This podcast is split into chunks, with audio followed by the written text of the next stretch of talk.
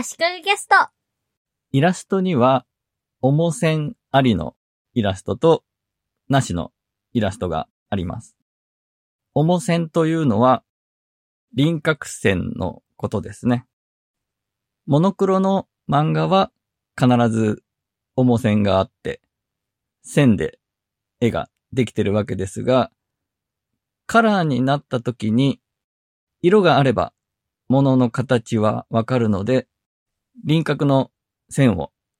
重線をなくしてしまうという選択肢があります。多くの人がピンとくるだろうなと思うのは、イラスト屋のイラストですね。あれは、重線がなくて、塗りだけで表現されていて、可愛い感じ、ポップな軽い感じで、いろんなシーンに合わせやすい効果も、重線がないことで出ているんじゃないかなと思います。あと、拡大したり、縮小したりして、イラストのサイズを変えるときに、重線がある場合、線の太さが変わって、見た目の印象が変わってしまうことがあります。イラスト屋のイラストは、イラスト素材なので、いろんなサイズで使われることがあると思うんですが、重線がないので、サイズの変更に強いという面もあるんじゃないかなと思います。あと、ハローキティがそれまで黒くて太い重線があったのを、今のデザイナーの山口優子さんが重線をなくして柔らかい感じにして再ブレイクした、ヒットしたというのは結構有名な話ですね。ここまで重線、重線と言ってきたんですが、このポッドキャストの今回のタイトルを目で見てない人にはピンときてないかもしれないんですが、主人公の主に線で重線と読みます。主線と読む人もいます。漫画業界では重線と読む人が多いようで、私も主線じゃなくて重線の方に馴染みがあるので重線と読んでいます。カラーのイラストを描くときの話ですが、重線ありの場合は、下書きの後、重線を線で描いていって、重線で閉じた空間を塗りつぶしツールで塗って色を塗ると。というやり方で私は書くことが多いです。人によっては重線で完全に閉じた空間を作らないで、例えば顔の輪郭も一本の繋がった線じゃなくて、途中隙間が空いてるようにわざと書く人もいるので、その場合単純に塗りつぶしツールで塗ることはできないので、塗りつぶしツールを使わずに塗っていく人も多いと思います。まあ、ともかく、重線ありのイラストの場合は、まず、重線を書くというステップがあるんですが、重線なしの場合は、書き方がだいぶ変わってくるんですね。で、私が以前、パソコンで、ペンタブレットで、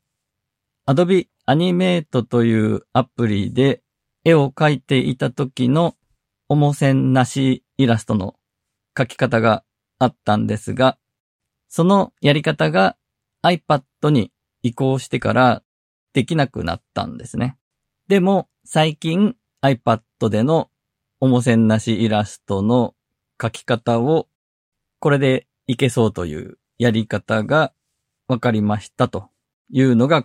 今回この話をしているきっかけとなっています。最後結論を聞くとなんだというすごく単純な話で、なおかつ iPad も実はあんまり関係ない話ではあります。パソコンでペンタブレットで Adobe Animate で重線なしのイラストを書いてた時のやり方を説明します。下書きの後、一番細い線で、重線となるような線を全部書いてしまって、塗りつぶしツールで塗りつぶした後に線を全部消していました。Adobe Animate では同じ太さ、同じ色の線は繋がってる線を全部いっぺんに選択できたんですね。ダブルクリックで。なので、色を塗った後、全部の線が繋がるように、ぐにゃぐにゃぐにゃぐにゃっと線を引いて、ダブルクリックして一気にすべての線を選択して消すというやり方をやっていました。影とかハイライトをつけたいときも、一回線で囲んで色を塗った後線を消すというやり方が便利でした。色が塗られている領域に線を引いて、その塗りを分断するような感じに線を引いて、ちょっと濃い別の色で塗りつぶして影をつける。その後線を消すというやり方が便利でした。このやり方は iPad のプロクリエイトでも Adobe Fresco でもできないんですね。プロクリエイトもフレスコも塗りと線の区別がないんですね。フレスコでは繋がっている同じ色の部分を簡単に選択して消すことができます。なので、輪郭線を描いて塗りつぶして後で輪郭線の部分を消すということはできるんですけども、その消した線の幅分空白ができてしまいます。例えば、ブラシツールで輪郭線を描いて、目を描いて、鼻を描いて、口を描いて、それぞれの閉じた領域に色をつけていったとして、最後に輪郭線を一個一個選んで消していった場合に、